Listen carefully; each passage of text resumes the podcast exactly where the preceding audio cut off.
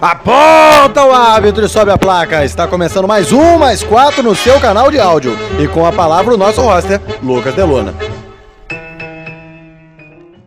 Você não pediu, mas nós estamos de volta. Mais uma semana em que eu sento nesta mesa virtual de boteco com ele à minha direita, o maior viúva de Fred que existe, o tricolor Pedro Souza. Pedro, qual o seu destaque inicial? Boa noite. Só pontuando primeiro que não, não sou mais viúva de Fred, o casamento foi reatado, né? Já que ele está de volta.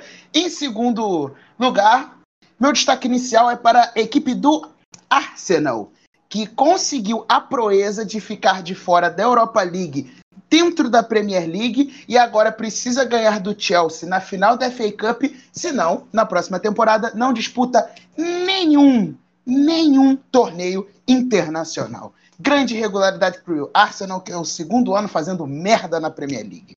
Esse é meu destaque. Seria o Arsenal o maior pequeno da Inglaterra? Fica a questão. Ao lado dele, nós temos esse espécime raríssimo, Sim, nós temos e mantemos este espécime, o botafoguense, o representante do alvinegro da Estrela Solitária, Eduardo Santiago. Qual o seu destaque inicial, amigo? Boa noite, meus camaradas, boa noite mais uma vez. Perdão, per... meu destaque é um, é um pedido de perdão ao meu público, que é o meu microfone. Né? Meu destaque vai para o meu microfone, para minha voz de robô. E pedir doações aí, você que é fã do, do Mais 4 e não está usando aquele microfonezinho, aquele que está encostado no canto, mandar aqui minha caixa de correio.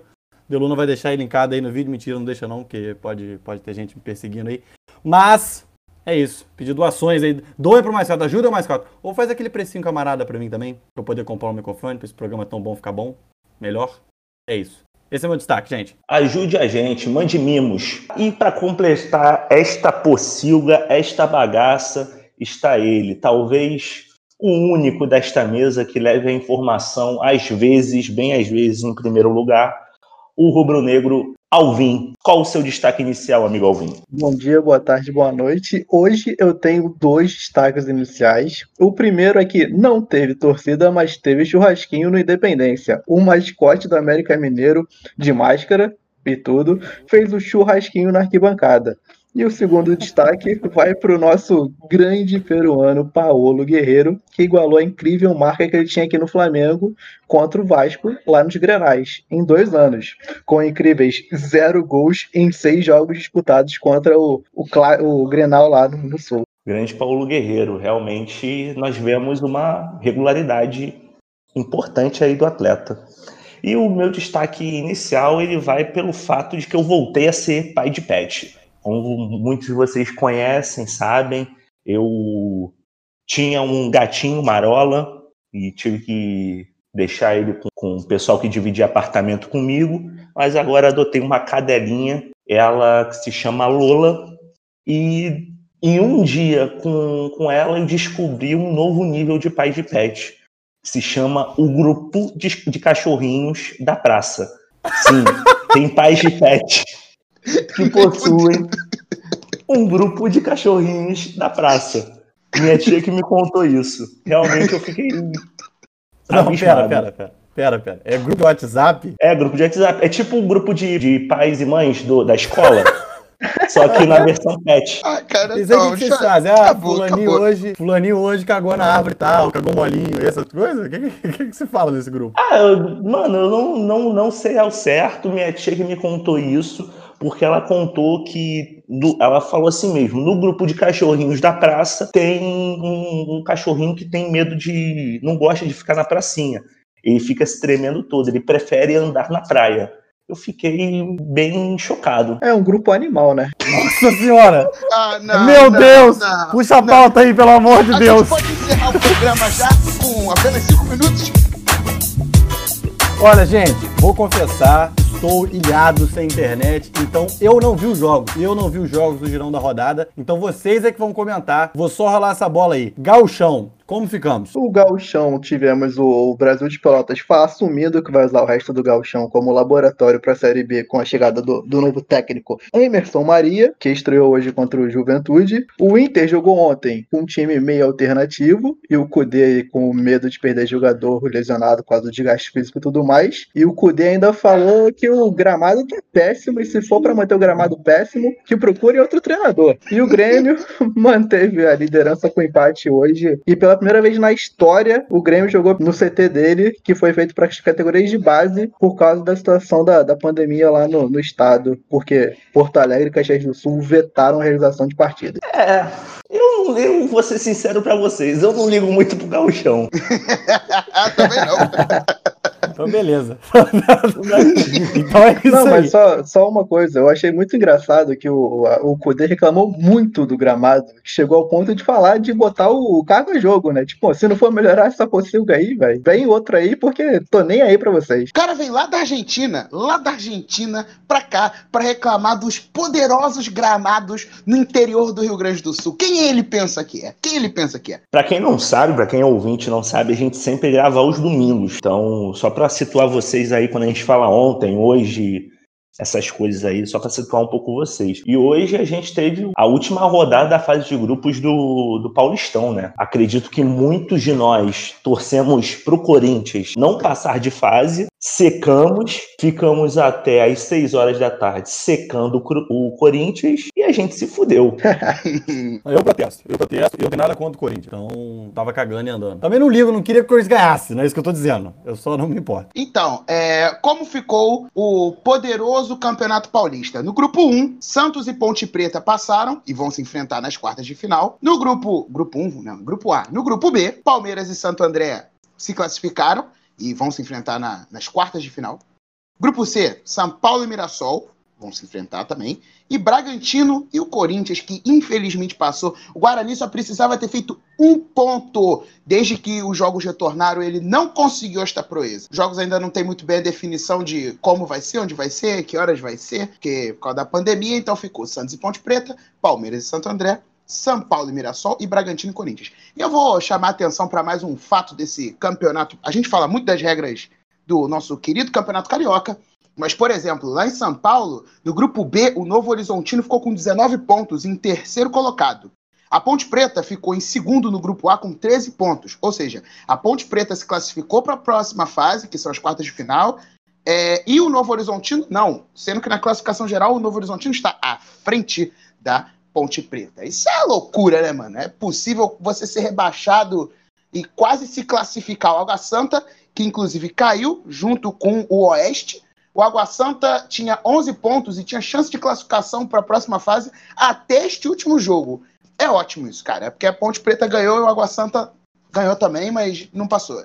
Campeonato confuso. Então, ah, é, não é só o Campeonato Carioca, que é bastante confuso e, e- e com regras não muito claras e democráticas, digamos assim. É, esses são os meus comentários para o possante Campeonato Paulista, que o Corinthians, infelizmente, foi O Água Santa, até, até o, o início da rodada, ele tinha chances de se classificar e de cair.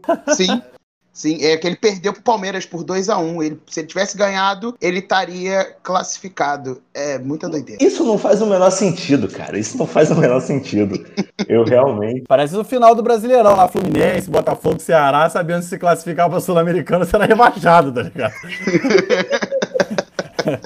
Ah, então é um reflexo. São Paulo é o microcosmos do Campeonato Brasileiro. É isso que você está querendo São Paulo é o? Brasil, exatamente. São Paulo é o Brasil aí, ó.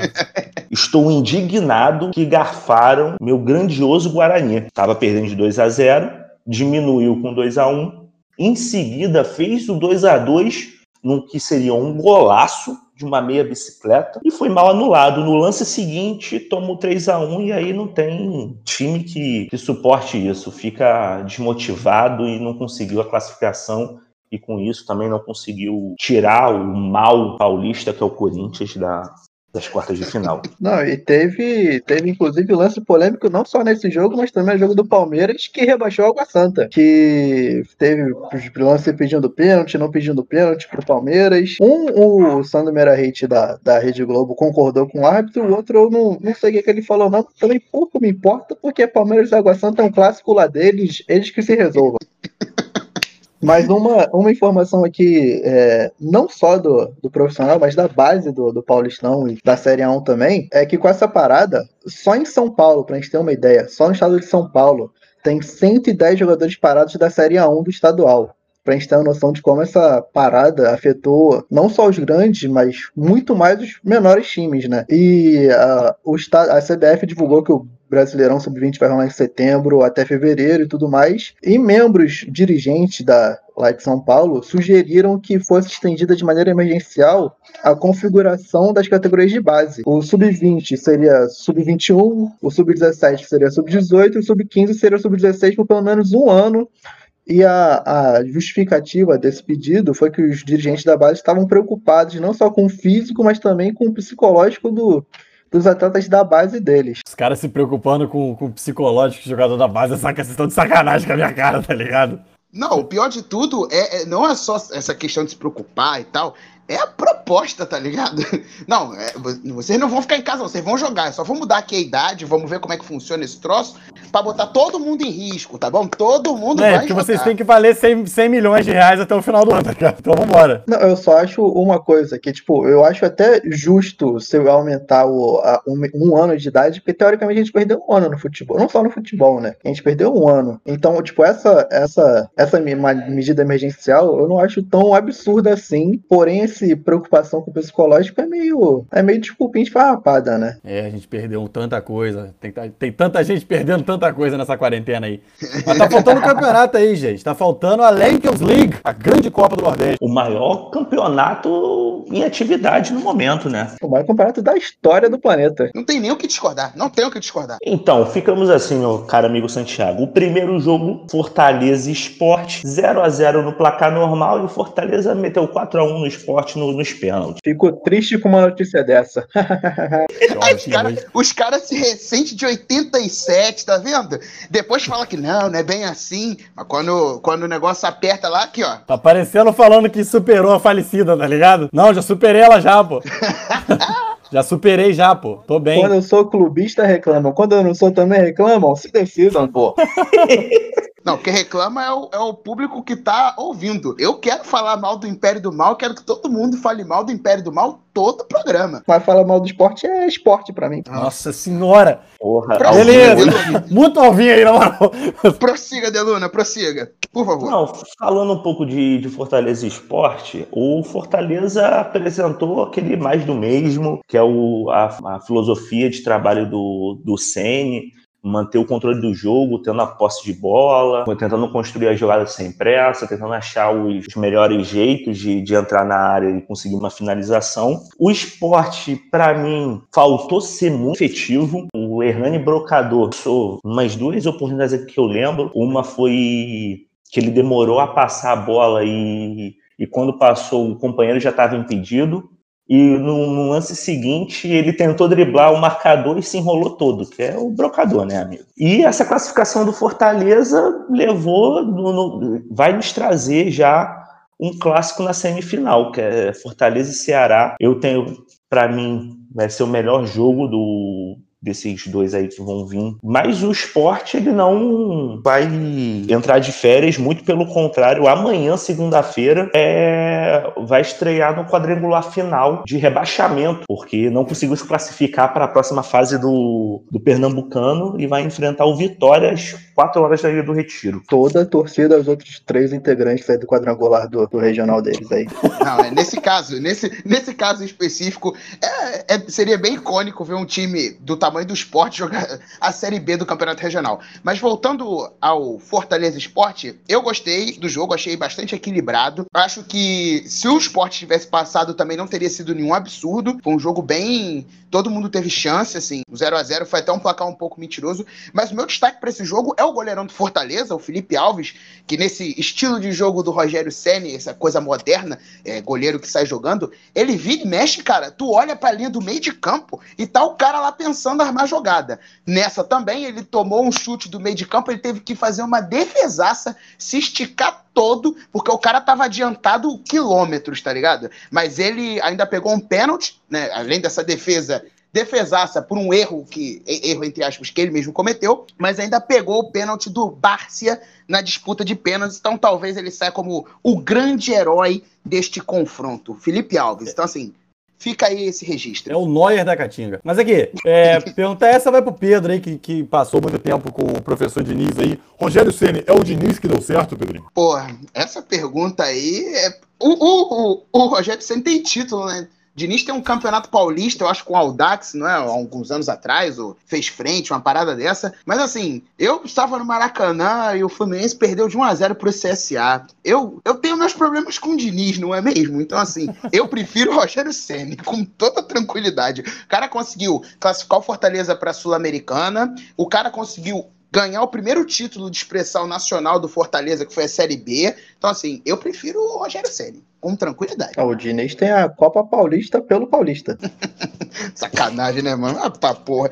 É complicado, é complicado. Além do, de, desse troféu aí, o Diniz tem o troféu de maior posse de bola com derrota. É difícil, é difícil. É, o Diniz é indefensável. Só o nosso querido amigo Marcelo, nosso querido amigo Marcelinho, que insiste em defender a filosofia do Diniz. É, só lamento.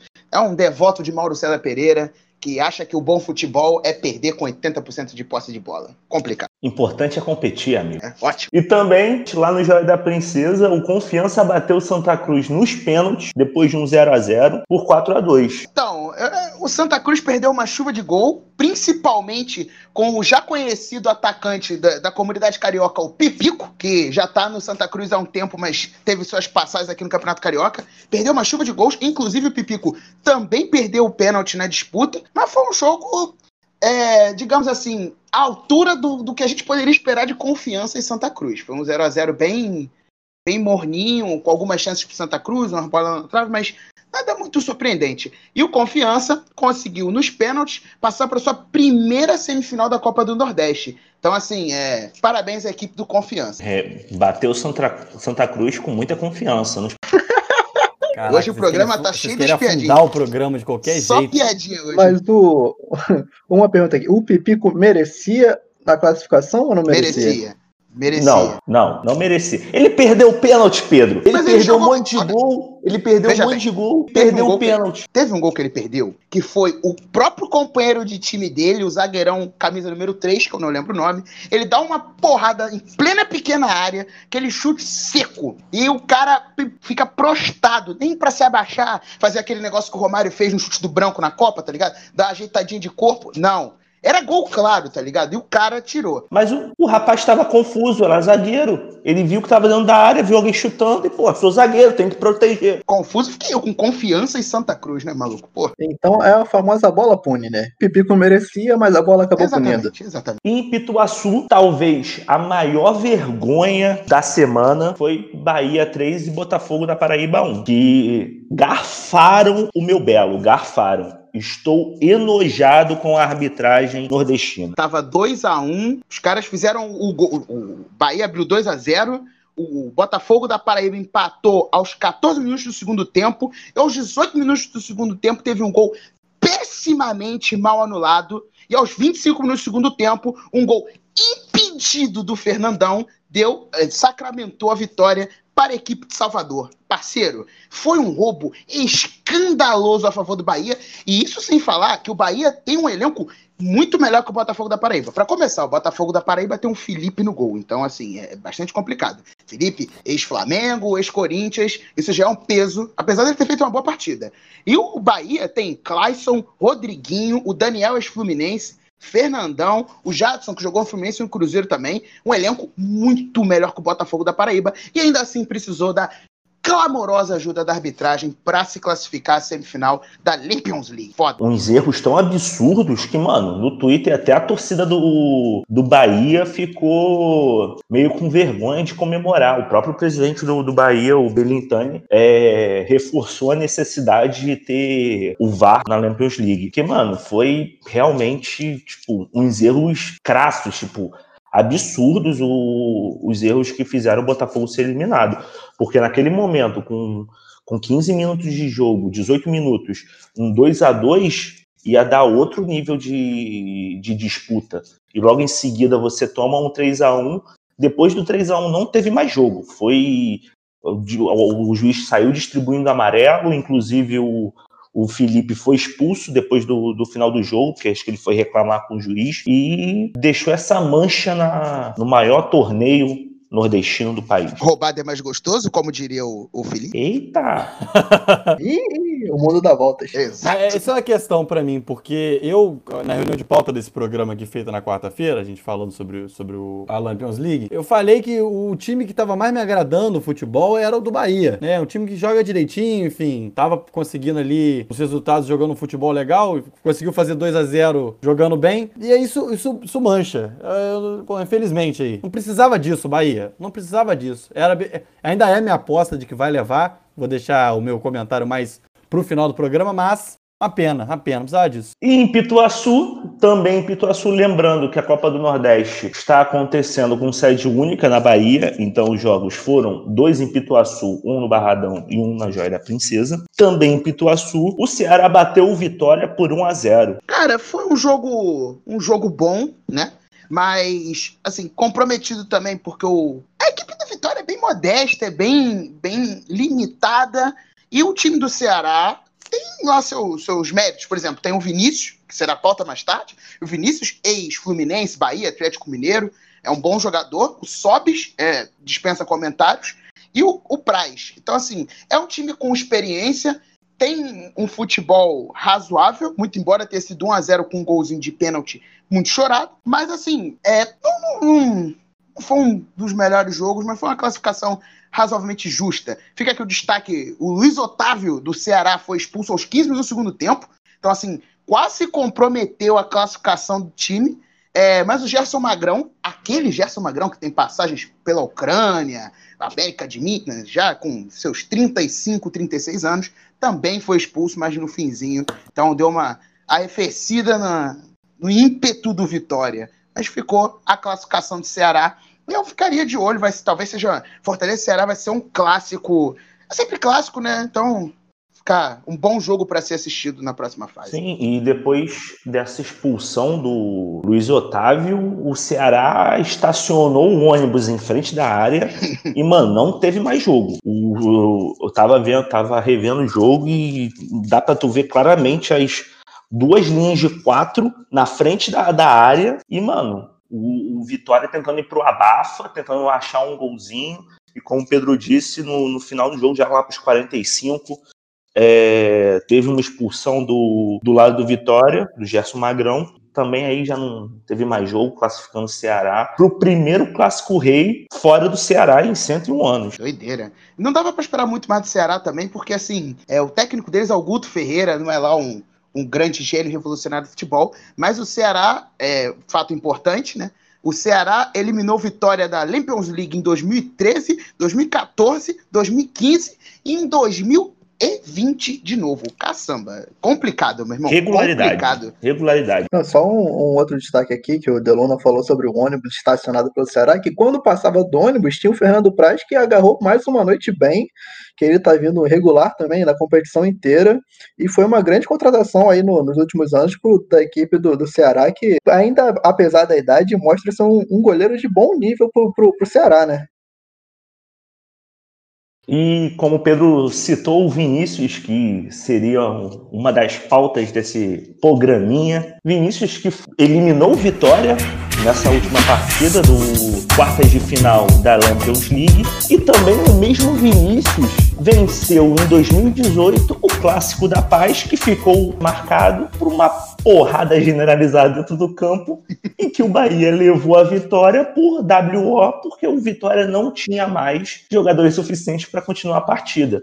Para quem não lembra, o Vinícius fez um gol de pênalti em cima do Fernando Miguel, foi comemorar atrás do gol, fazendo uma dancinha, e o Fernando Miguel foi tirar satisfação com ele, e aí já viu, começou a confusão, isso no Clássico da Paz. E falando em provocação, e o mais quatro vai puxar a cadeira para nosso amigo Demarca sentar conosco e deixar seu breve conhecimento aqui nesta mesa de boteco virtual.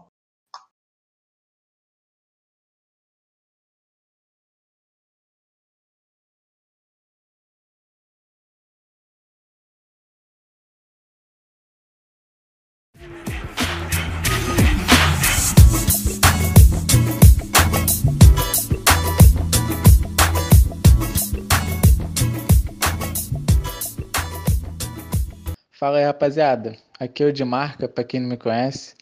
Primeiramente, dar os parabéns aí a todos da mesa, o podcast está muito bom. Dar um abraço especial pro microfone do Santiago, que impede ele de falar tanta merda, já que não dá para ouvir o que ele fala. Mas enfim, queria fazer um destaque negativo aqui para o atleta Vitor Luiz. Vitor Luiz, que foi aposentado pelo, pelo maior estrangeiro de todos os tempos no Flamengo, Orlando Berrio e ele vai voltar pro Botafogo assim que o Orlando Berrio vai embora. E aí eu achei um pouco de covardia da parte dele. E o, o ódio que eu, que eu tenho pelo Vitor Luiz não é nem isso. É que ele foi responsável por fazer o Diego herói em um jogo de, de Copa do Brasil, se eu não me engano. Meu camarada, Demarca, esse comédia. E aí eu queria saber ele da não opinião entendeu de o vocês seguinte, aí não se se é trata de covardia nem nada disso. O Vitor só vem apenas é novamente uma- se unir. decaída na carreira dele, tem voltar pro o maior asiático da história do futebol brasileiro, o grande Kezuki Honda, o maior africano da história do Campeonato Brasileiro, e não vem me meter o Eto'o, não, o maior africano da história do Campeonato Brasileiro, Salomon Kalou, e o maior europeu da história do futebol brasileiro, Clarence Seedorf. E agora, Vitor Luiz, que o nome completo dele é Vitor Luiz Schaub Zablauskas, ele é de ascendência lituana, ou seja, o maior jogador descendente de uma antiga república soviética jamais jogar no Brasil. Temos aí fechando. O Botafogo é uma verdadeira constelação de craques internacionais. Esse comédia vem falar isso pra mim. E não, é- não pode ser covardia, porque tanto o Vitor Luiz, quanto o Berrio, quanto todo mundo no mundo sabe que o Berrio nunca mais na vida dele consegue repetir aquele lance. Nunca mais. O DVD dele para ser contratado por qualquer time é aquele lance visto de vários ângulos diferentes. Que aquela água nunca mais na vida dele faz nada daquele jeito. E acabou, e tenho dito. É, só aqui para fazer uma meia-culpa aqui do Berrio. O Berrio que foi protagonista de uma confusão entre Atlético Nacional e Independente Del Vale, que o goleirão falou besteira racista pro, pros jogadores do Atlético Nacional. O Berrio fez gol e partiu para cima do goleiro. Então vamos respeitar aqui, por favor, Orlando Berrio, antirracista. Vamos respeitar. E só uma coisa que o, o Demarca aí no áudio não sabia se era a Copa do Brasil Sul-Americana, foi uma Copa do Brasil que o, que o Diego fez gol após o drible inesquecível, pelo menos pro Vitor Luiz, né, do, do Berrio. inspirado por Vitor Luiz, Demarca e Vinícius, hoje no Ceará, nós vamos falar das maiores provocações e goleadas do, do futebol brasileiro. Quem quer começar aí, meus amigos? É, mas falando aqui, vou relembrar de duas. Vou relembrar de duas confusões. Uma é internacional, mas é de um jogador que é muito presente e cria suas confusões aqui no cenário brasileiro. E uma, obviamente, o que o Fluminense protagonizou. O Fluminense volta ao ano de 2008, dia 10 de fevereiro de 2008, quando em pleno Maracanã o Thiago Neves faz três gols, o Fluminense vence de 4 a 1 a equipe do Flamengo e fica marcado na história pela lendária, pela lendária dancinha do Creu, que deixou os flamenguistas bastante irritados, mesmo que o Thiago Neves depois tenha se vendido. E a segunda confusão, vou deixar aqui registrada, é desse facínora que é o Felipe Melo, que jogando na Turquia Galatasaray e Fenerbahçe num clássico bastante incendiário da região, com a vitória de 2 a 1 do Galatasaray, esse comédia faz uma, uma provocação no meio de campo e acaba o jogo, porque a confusão foi generalizada a ponto dos torcedores invadirem o campo e a porradaria comer. Então, assim, fica aqui que às vezes a gente gosta desse futebol mais pegado das confusões, das provocações, mas o Felipe Melo é um irresponsável. Fica aqui meu, minha crítica a esse jogador. Eu lembro desse, desse Creu aí porque foi no meu aniversário, velho. Fiquei, fiquei triste, fiquei chateado. Mas eu vou falar aqui. Eu vou falar aqui duas provocações que deram errado. Uma foi protagonizada pelo ex-dirigente do Flamengo, Márcio Braga, grande Márcio Braga, ele, em 2005, quando era Arena Petrobras, aqui na ilha, não sei se vocês lembram disso, quando o Maracanã estava na primeira reforma né, da, dos últimos anos, é, ele falou que dizem que o Tevez é um grande jogador, vamos ver o que ele mostra aqui hoje. Não preciso falar que o Tevez meteu dois gols em cima do Flamengo e após a, sair do campo ele mandou um agora ele me conhece. e a segunda é uma histórica provocação que é quem ri, é um famoso quem ri por último ri melhor, que há, há mais de 20 anos atrás o, o Viola comemorou o gol em cima do Palmeiras imitando o porco. Né, o, o Palmeiras tinha perdido esse jogo por 3 a 0 e aí foi o ânimo que o Palmeiras fez para conseguir virar o jogo no, no, jogo de volta com um sonoro 4 a 0 que interrompeu até um jejum do Palmeiras no Paulista de 16 anos. É, temos provocações históricas também, né? Eu acho que, pelo menos falando da história do meu clube, as grandes provocações, os grandes eventos sempre foram com o Flamengo, né? O grande rival. E tem o famoso placar histórico no aniversário do Flamengo, o famoso 6 a 0 né? No aniversário de 77 anos do Flamengo, que inclusive é recordado, o Mauro César já falou desse placar, Paulo César Caju fala muito desse jogo, que foi devolvido anos depois, um 6 a 1 aí em 85, do Flamengo sobre o Botafogo. As provocações continuaram. Teve aquela pequena fase lá do chororô. Nunca entendi aquela provocação, não faz o menor sentido para mim. Mas, enfim, essa, essa provocação aí do famoso presente de aniversário do Botafogo, lá em e dos anos de 1972, e o famoso jogo da vingança em 85, são duas provocações clássicas aí do futebol carioca nesse clássico Botafogo Flamengo. É, eu, eu acho que a maior goleada que eu tenho de lembrança, assim, tipo assim, com toda todo o folclore em volta, eu acho que, como Vascaíno, não poderia deixar de dizer do domingo de Páscoa do, de 2000, que acho que é um momento marcante na história do futebol carioca, que foi antes do jogo, um dia antes o saudoso falecido Eurico Miranda me promete chocolate no dia seguinte, seria o jogo Vasco e Flamengo pelo Campeonato Carioca. No domingo, na entrada do, do Maracanã, ele distribui ovos de Páscoa para a torcida do Vasco e o Vasco simplesmente mete 5 a 1 no Império do Mal com uma apresentação de gala do Pedrinho que esse jogo, inclusive, foi a apresentação de gala dele e encerrou a carreira dele, porque ele decidiu fazer umas embaixadinhas no meio de campo e tomou-lhe uma tesoura. Que eu gostaria até de abrir aqui a aspas de uma matéria do, do Globo Esporte, em que diz: comentarista do Esporte TV e um dos destaques os maltinos no final do século passado afirma não se arrepender das embaixadinhas e das comemorações efusivas. E diz, abre aspas, sofri muito. Pedrinho, um grande jogador e realmente é, esse jogo foi o que acabou com a carreira dele, porque de, desde dessa, dessa tesoura ele nunca mais teve o mesmo joelho. Só uma coisa, que, que esse foi o jogo da Taça Guanabara, uhum. né? Foi a final da Taça Guanabara que deu o título. E no final do Carioca, o Beto devolveu as embaixadinhas com o tri, com o tri não, com o bicampeonato carioca do Flamengo. Você não precisava lembrar disso, Alvin. Vai tomar no seu cu. Mas é, é, só uma coisa aqui rapidinho, que não é provocação com outro time, porém é um, um fato muito, muito engraçado, que protagonizando de novo a diretoria do Flamengo, que é protagonista de, de vários casos, causos, né? que foi no jogo contra a Portuguesa de São Paulo, no, no Brasileirão, que falou que no Brasileirão de 98, sem vencer, o Flamengo estava sem vencer oito rodadas já, o Flamengo lotou o Maracanã e o Kleber Leite falou que ia devolver o dinheiro caso o Flamengo perdesse. 52 mil torcedores, recorde de público na, no campeonato até então. Adivinha o, quem ganhou? Com certeza a portuguesa, 3 a 2 E como promessa é dívida, o constrangido Kleber Leite teve que devolver o dinheiro para 52 mil torcedores.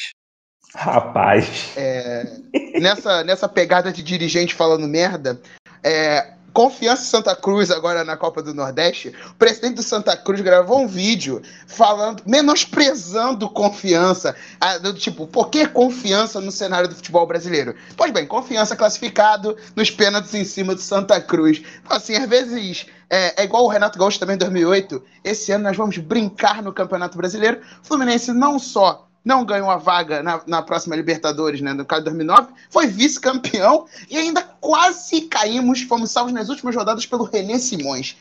É, falastrão, né? Falastrão. Não, eu gostaria, vocês falaram de, de tretas de dirigentes dentro do clube. Eu lembrei também da marcante que foi no mesmo ano de 2000, esse ano de 2000 foi um ano cheio de tretas dentro do Vasco, que é a a pérola do, da história do, do príncipe, do rei e do bobo.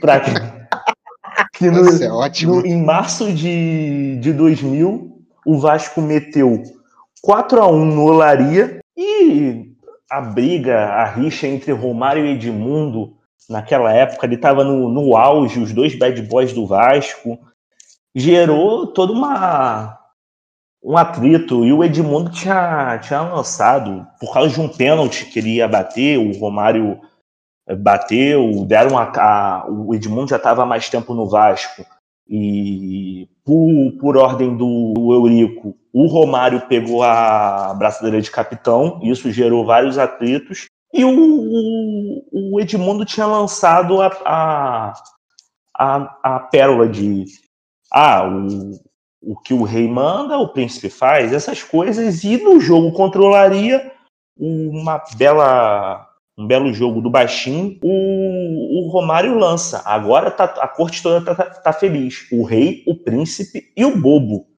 Que, mano, na moral, esse dia foi muito louco. Os caras brigando entre si, né, mano? Tá maluco? Mesmo clube. É, o Edmundo, é, o Edmundo ele tem história, né, cara? Por exemplo, tem a, eu acabei de me lembrar aqui do campeonato de 97, né? O, o a reboladinha do Edmundo, né? Que o Vasco estava ganhando de 1 a 0 do Botafogo naquele jogo. E o Edmundo Mendombino uma bola no, no, no, ali pela, perto da bandeira de escanteio. Para e fica rebolando na frente do, do zagueiro do, do Botafogo, Gonçalves, que não era nenhum estilista da bola.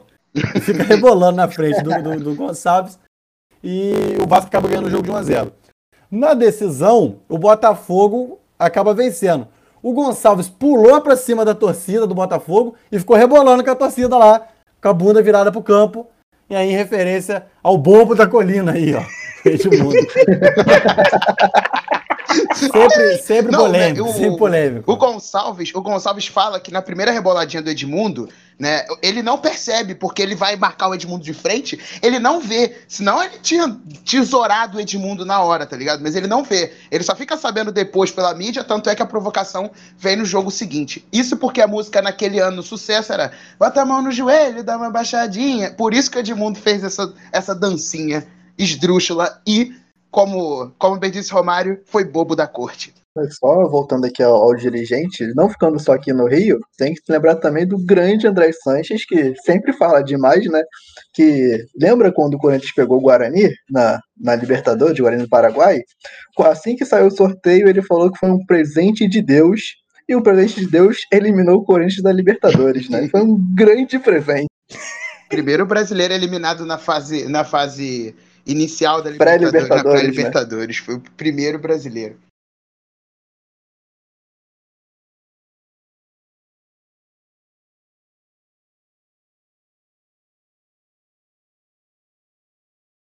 E inspirados pelo, pela participação do, do amigo Lohan na semana passada sobre o tweet do, do Belete falando sobre aquela pérola que ele lançou que seria muito melhor se a cada quatro escanteios fosse marcado um pênalti para deixar o jogo mais movimentado. Isso é qualquer coisa, né? Essa ideia é qualquer coisa.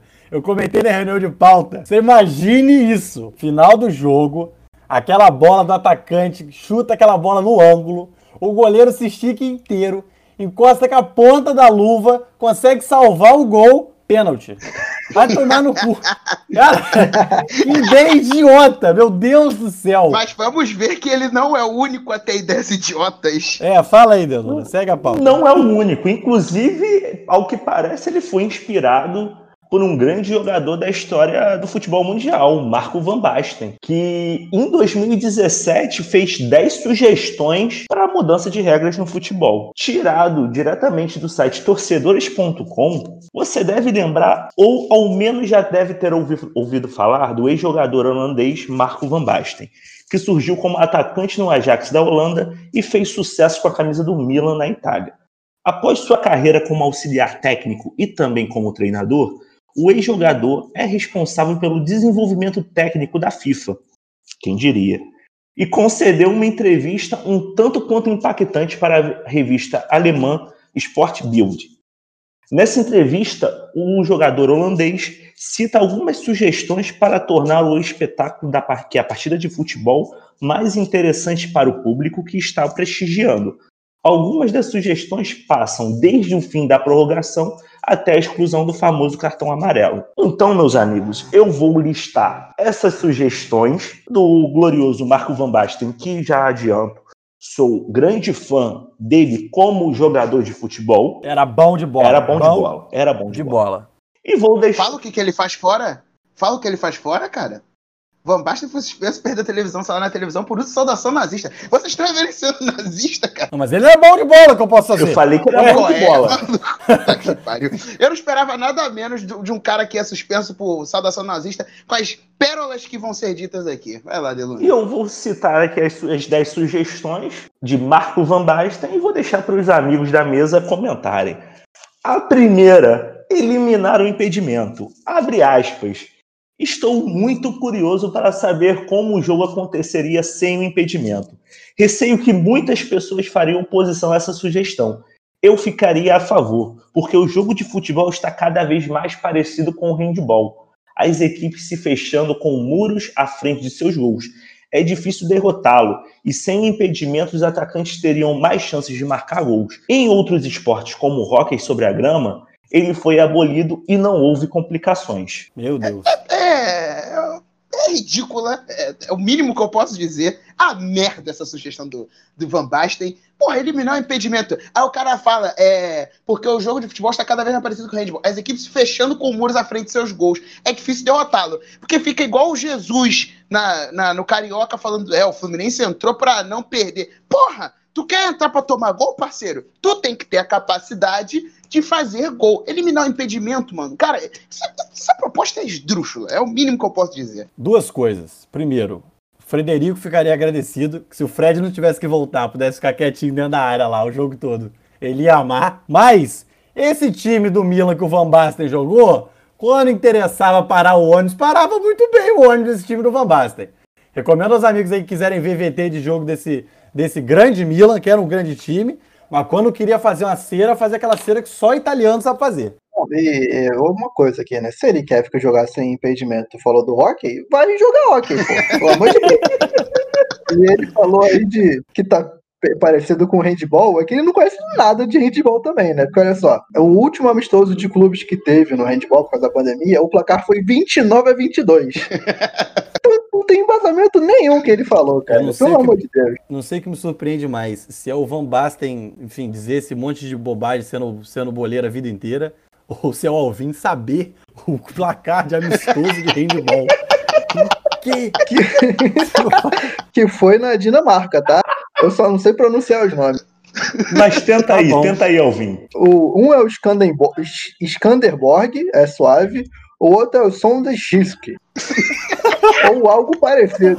O grande Sondechisk, que é o nome do clássico lá na Dinamarca. O Sondechisk, é o sondão. É, exatamente. Não, ah, vamos, lá, vamos lá, Luna. Vamos lá. A Continuando essa, essa bagaça, essa listinha de Marco Van Basten, é expulsão temporária.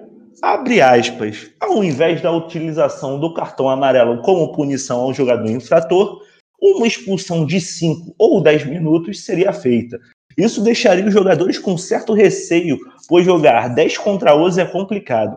Imagine 9 ou 8. Factível. Factível. Ó, vou começar a polêmica aqui. Acho factível. Mas não nessa forma. Eu acho que o cartão amarelo pode existir, mas a ideia de haver uma falta que não expulse o jogador por todo o jogo, mas tire ele por um tempo do jogo, não é de todo absurda. Eu não acho de todo absurdo. Enfim, não sei como não. é que isso funcionaria, isso, isso exigiria outras adaptações. Mas isso em si não acho de todo absurdo. Haver não, uma punição o jogador, entre o amarelo e o vermelho. O jogador seria expulso. A vaga dele que ficaria em aberto por tanto tempo. Tipo assim, sei lá, vamos supor que um atacante, o ah, Fred, o Fred, o Fred seja expulso. Ou essa punição, tá ligado? Ele vai ser expulso do jogo mas a vaga dele, assim, depois de 10 minutos, vai poder ser reposta. Pode entrar o Caio Paulista. Aí é melhor ficar sem ninguém.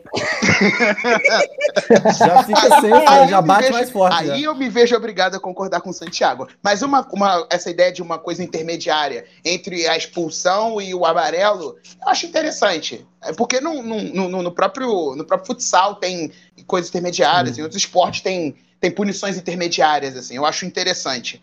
É, agora, só não pode ser ao mesmo tempo, não pode ser dois minutos, tem que ser cinco, dez, é. tem que ser uma coisa mais proporcional. Porque tem aquele amarelo, aquele amarelo protocolar, sabe? Que o juiz dá para esfriar o jogo. Ele tem o mesmo valor que aquele amarelo, aquele puxão de camisa que mata a jogada, entendeu? O uhum. antijogo clássico podia ser punido com o cara ficar um tempo fora de campo. Não sei. É, cara, o que, o que me, me deixa com o pé atrás disso aqui é o, o argumento dele. Isso deixaria os jogadores com um certo receio, pois jogar 10 contra 11 é complicado. Imagine 9 ou 8. Cara, isso já acontece com a expulsão normal. O Bavi terminou assim. O Bavi terminou por causa disso. Exatamente. Não, eu, eu sou contra pelo fato de beneficiar o Felipe Melo. Então eu sou contra. Excelente argumento, eu retiro tudo que eu disse. Então vamos passar para a próxima. Já, o Alvin sacramentou, sacramentou.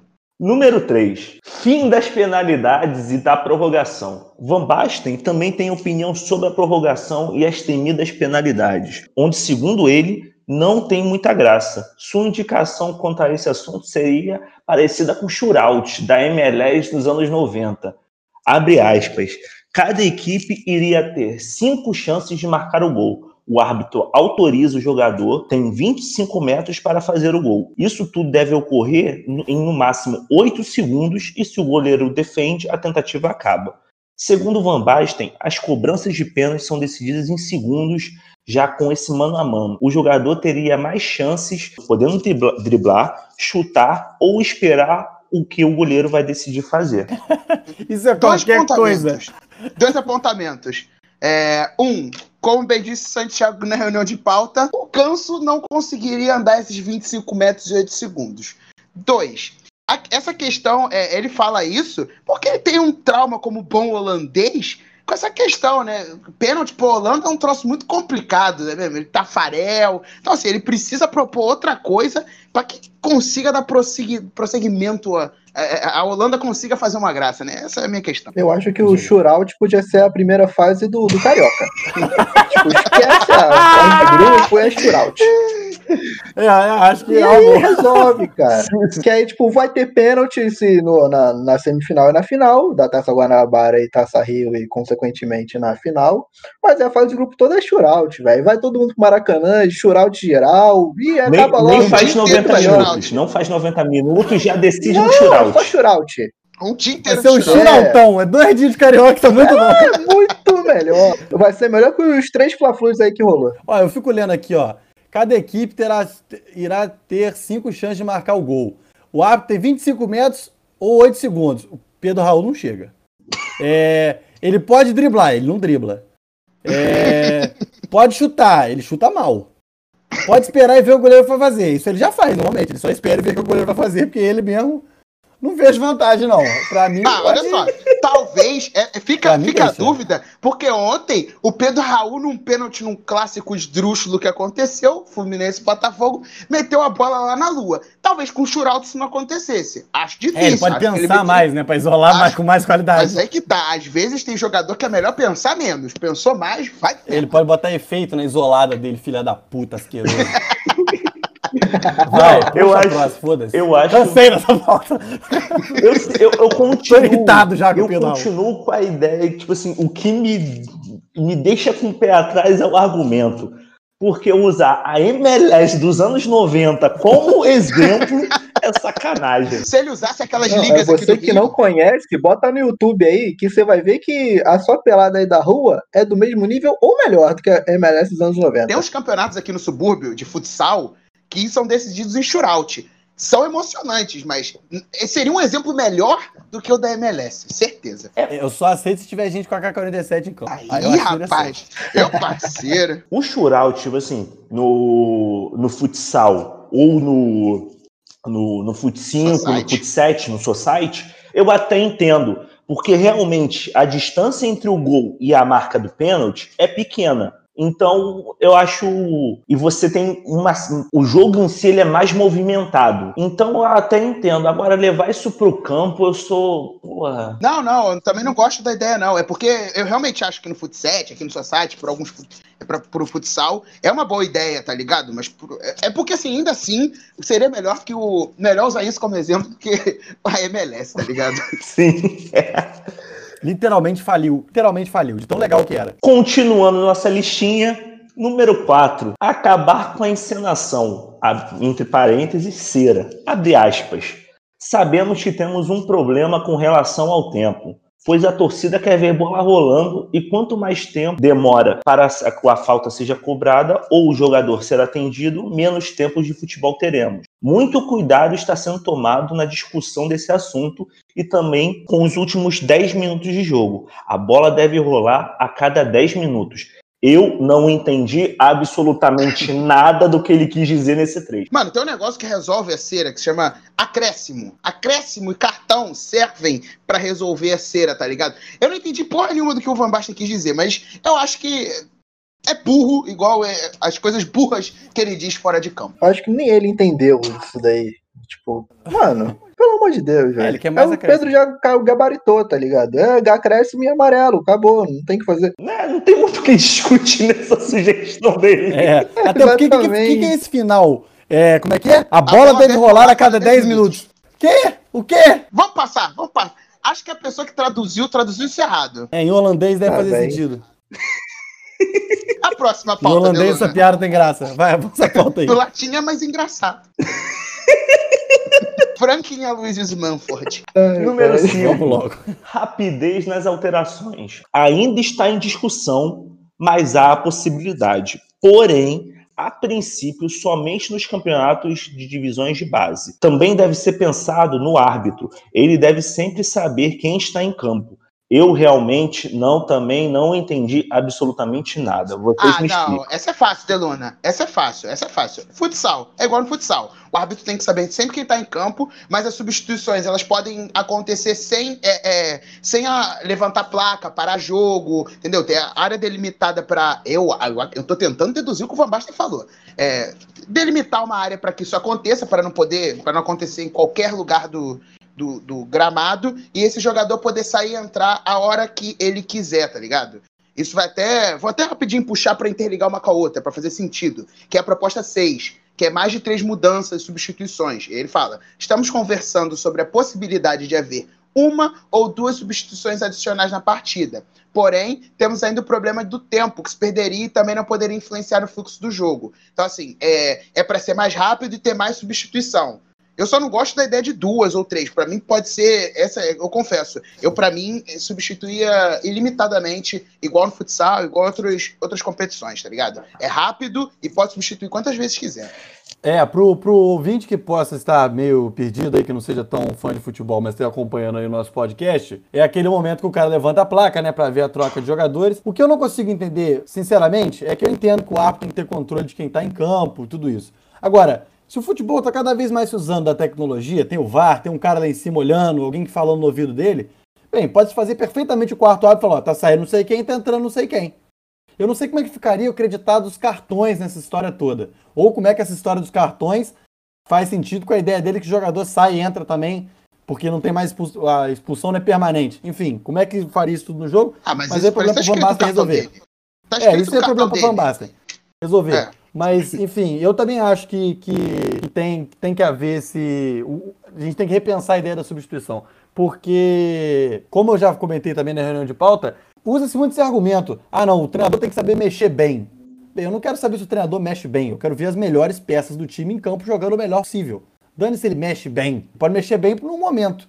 Talvez, como, como a gente discutiu também, possa ter jogadores que vão conseguir jogar até ficar bem mais velhos, porque talvez ele entre em campo só para fazer uma função e sair, bater falta, alguma coisa assim. É uma possibilidade. Não, uma coisa, tipo, na rapidez das alterações nos moldes que a gente tem, também resolve igual com a cera. É amarelo e acréscimo. Exatamente. Né, pensando assim na, Exatamente. nos moldes atuais. Então, tipo, é meio simples de, de disso agora na nossa realidade. E já que o Pedrinho botou mais de três mudanças, e já estão já tá tendo também por causa da pandemia, só que com as três paradas, né? Então tem que ver como é que seria isso. Seria só três paradas, é, alteração rápida? Qual o, o- como é que seria isso? Se só se só seriam as três paradas e acabou as paradas, é, acréscimo e show, segue o lance, segue a bola, ou altera rápido e show, vamos mudando aí sem parar. Porque, olha só, o Pedrinho se falou de altera, rápido, ilimitado. se altera rápido, ilimitado e sem parar, você mata o Vira problema da várzea. cera na substituição. Não acho que vire várzea, cara. Futsal é várzea? É. Ah,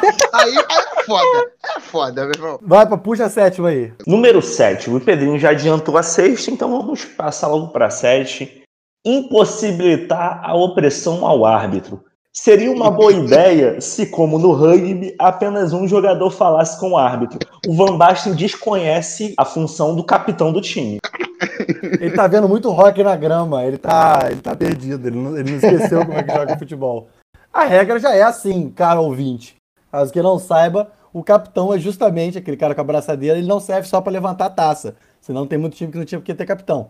O capitão, teoricamente, ele é o único cara que pode falar com o árbitro caso algo aconteça, que é semelhante ao que acontece no rugby. Só que no rugby as pessoas que jogam sabem a regra. Ah, papo reto, papo reto. O Van Basten jogou futebol mesmo, mano? O cara fez gol, fez ver gol, não sei o quê, papapá. O cara que me dá uma proposta, o cara que foi jogador profissional durante tantos anos, dá uma porra de uma proposta dessa? Falei, né? Tá de acordo com tudo que ele diz quando ele saiu do campo, né? Ah, pra puta que pariu, meu irmão. Não, imagina você proteger o Amarília contra aquele o Boca e o Corinthians. Não tem que proteger aquele maluco, velho. Tem que deixar bater, tá ligado? Igual o, o caso do, do André. Foi o André Luiz do Botafogo Ah, e foi, Náutico, foi. não foi? Não, o, o não Vai proteger o rouba o cartão é contra o River. Não, mas que deu. Também teve o- confusão lá no Náutico e teve contra o River aqui. Ah, tá. É, contra o Náutico, O a problema entrar em talvez fosse. O problema talvez fosse o André Luiz nesse caso. Mas nesse tudo caso- bem. Nesse Talvez caso não fosse o. André Não, mas, pô, tá bom, vamos ficar com o Amarília. Vai proteger aquele cara lá? Não vai, mano. Deixa a galera aí lá, mano. Trocar Ah, ideia o- marota. O Simples. árbitro de 2008 também, Fluminense, LDU, jogo de volta. O cara aceita a catimba da LDU, meu irmão. Aquele cara ali, na- se eu pego ele na rua, eu dou uma surra nesse filho da puta. É, Tem- tô tem falando negócio da proteção. catimba. Tô falando. Tem proteção. Não, quando, não, escanteio. quando é, quando é a favor É. do meu time, eu não ligo. Eu não sou hipócrita de, de ficar metendo essa, não. E outra coisa, o ouvinte vai lá ver um jogo, pega lá nos anos 70, nos anos 80, Milan e Juventus e vê o seu Van Basten poupando o árbitro. Vai lá, Inter e, e, e Milan. E vamos ver a atitude do seu Van Basten em relação ao, ao caro árbitro. Vai, vai. Ele tá idoso já, não sabe o que tá falando. É idoso. Tinha que estar preso. É ele tinha que estar preso porque ele é nazista. Além disso, né? Além disso. Vou sempre frisar, satisfeito. em todas as 10, 10 pautas eu vou frisar que ele é um nazista. Argumentos para ir contra as sugestões do Van Basten. Ele é nazista. Ele é nazista. Ele é nazista. Então vamos Então, para lá, puxa próxima. oito aí. a número 8. Número máximo de faltas. Eu tenho algum tempo a ideia de que um defensor pode cometer cinco faltas, como no basquete. Então ele tem que deixar o campo após ter cometido a sexta. Aí, meu filho, acabou para muita gente no futebol. Acabou o Brasileirão. Acabou o Brasileirão. Só tem, Não, mas tem uma falta cada era, dois minutos. contra, a- ele era a favor da expulsão temporária, mas agora tem que expulsar na sexta falta. Ele não sabe o que ele quer. É velho, Alvin, é velho. E outra, eu queria- quero saber se na sexta falta do, do, do, do time aí, se vai ter shootout também, igual no basquete. Esse, esse senhor está alucinado, está perdido, ele não sabe o que está falando. E ele tem cargo na FIFA. Isso diz muito sobre futebol. Ah, amigo. Ah, mas a FIFA é O de João Deus. Avelange foi presidente da FIFA, amigo. Isso aí não quer dizer muita coisa. Esse cara, é tudo que ele parece que ele só não vê futebol. né? Ele vê até rock na grama, basquete, handball. Mas o futebol e MLS, que não é futebol. Enfim, Ai. Seguindo com a nossa lista de absurdos ditos por Marco Van Basten, a número 9. 8 contra 8 em um campo reduzido, ao invés de 11 contra 11. O futebol profissional continua intacto, 11 contra 11.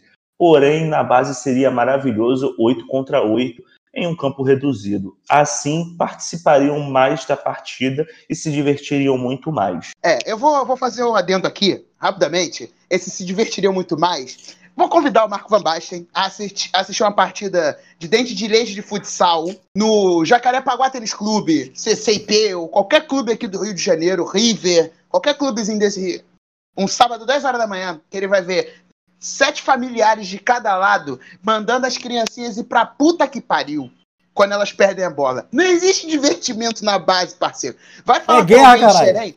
Vai falar com alguém xerém que precisa ser vendido por 70 milhões de reais pra salvar o ano do meu clube, que ele precisa se divertir.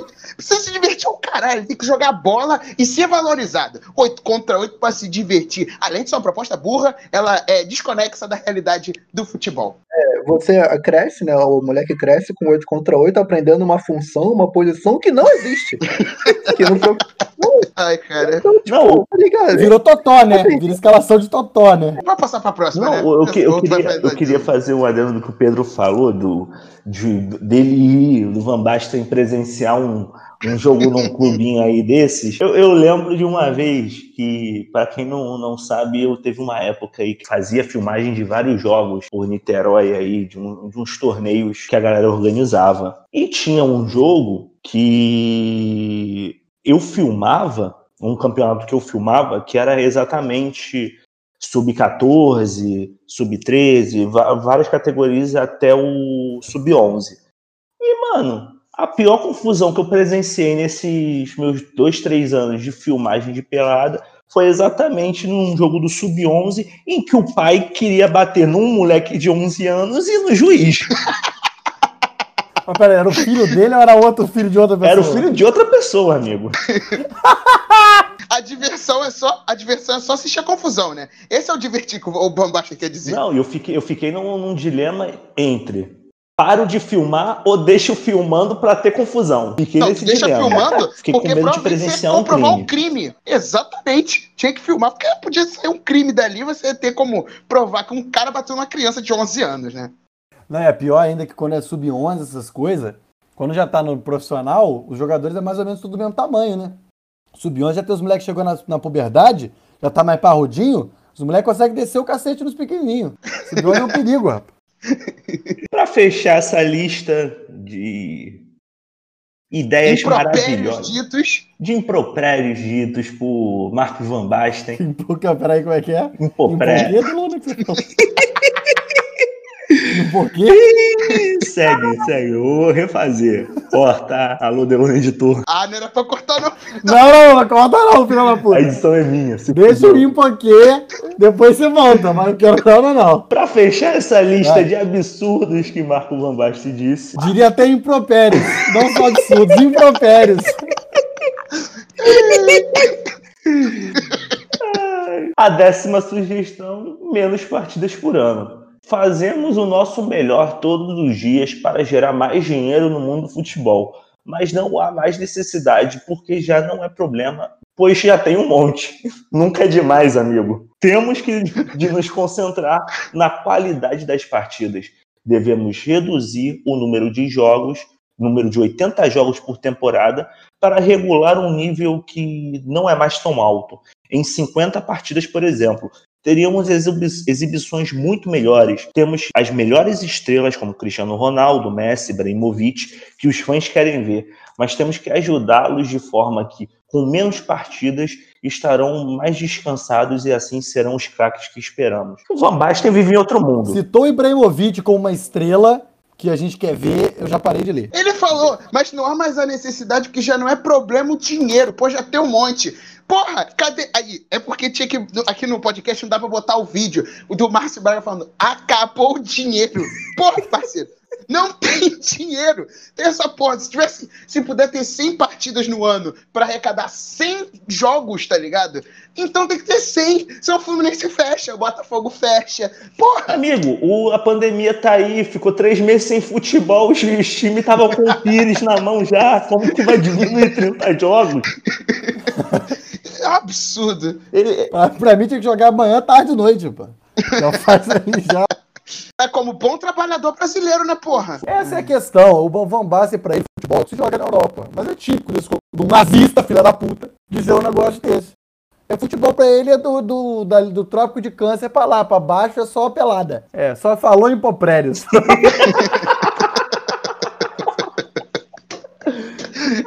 na moral, não, para. O ouvinte não vai entender, meu amigo. O ouvinte não vai entender.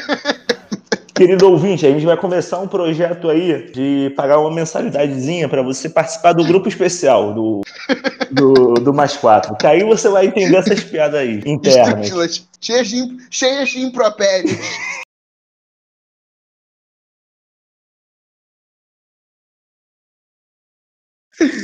Eu acho que a gente pode encerrar esse programinha. Meu Deus. Os amigos aí querem dar seus, suas observações finais, destaques finais. Alvin, com você mesmo. É, eu queria falar aqui que na- no dia de hoje, no Cristiano Ronaldo superou mais uma marca. Nenhum jogador da Juventus marcou mais gols do que ele na mesma temporada do Campeonato Italiano. São 31, go- 31 gols em 32 jogos. Pedro, seu destaque final, meu amigo. Cara, meu destaque final vai pro jogo que aconteceu ontem da, do Troféu da Solidariedade, da Taça Didi e Taça Gerson, entre Fluminense e Botafogo, jogos de ida e volta. Ontem o Fluminense ganhou de 1 a 0 Botafogo conseguiu a proeza de tomar gol do Michel Araújo. E o Pedro Raul isolou um pênalti. Caralho, o Botafogo vai cair com muito gosto. E o Fluminense vai brigar também, mas o Botafogo vai cair com muito gosto, mano. Santiago, seu destaque final, meu amigo. Meu destaque é uma, é uma resposta a esse, esse. Diria quase um impropério que o Pedro acabou de proferir. né? Que eu acho que o o Fluminense, principalmente, veio pra não perder, né? No último jogo aí. O Ah, Fluminense veio pra não perder o clássico. Mas enfim, gente, decide quem vai bater, sabe? Honda tá lá, o Nazário tá lá. Pô, pega o Pedro Raul e fala, pô, vai bater o pênalti. Pedro Raul, senta aqui, toma uma água, toma um Gatorade, vai fazer outra coisa. Deixa o negócio de pênalti pros outros. Chama o Rafinha, pô, pra dar o Gatorade. É, já chama o Rafinha pra servir um Gatorade. Atira ele, não deixa ele não. E outra coisa, injusta a colocação do Pedro. O Botafogo jogou bem melhor, hein? Bem melhor, hein? ué, quanto é que terminou o jogo? Prossiga. Ah, lá vem. Amigo, prossiga. que- em, em jogar melhor no jogo entre Fluminense e Botafogo, não tem essa. O futebol sai perdendo de qualquer jeito. Eu deixo meu destaque final aqui, é que eu preciso terminar este programinha, porque a minha cachorra está destruindo neste momento um lençol. A maldita, até ontem, chegou ontem, estava cagada de medo num canto da casa. E depois de sair duas vezes na rua, já tá soltando o zaralho aqui. Fala lá então, filho. Fala no grupo do Zap lá que a fera está livre. Vou chamar no, no grupo dos cachorrinhos da praça. Então, Manda umas figurinhas desse grupo. eu não tenho esse grupo, amigo. Eu não tô nesse grupo. Ah, Esse grupo foi um dito, jeito. foi dito pela minha tia. Minha tia contou a história desse grupo. Eu vou procurar aqui no meu bairro uma pracinha onde tem vários cachorros para ver se há exatamente este grupinho que eu vou entrar, que deve ser um grupo muito alegre, já que fala apenas de animaizinhos fofos.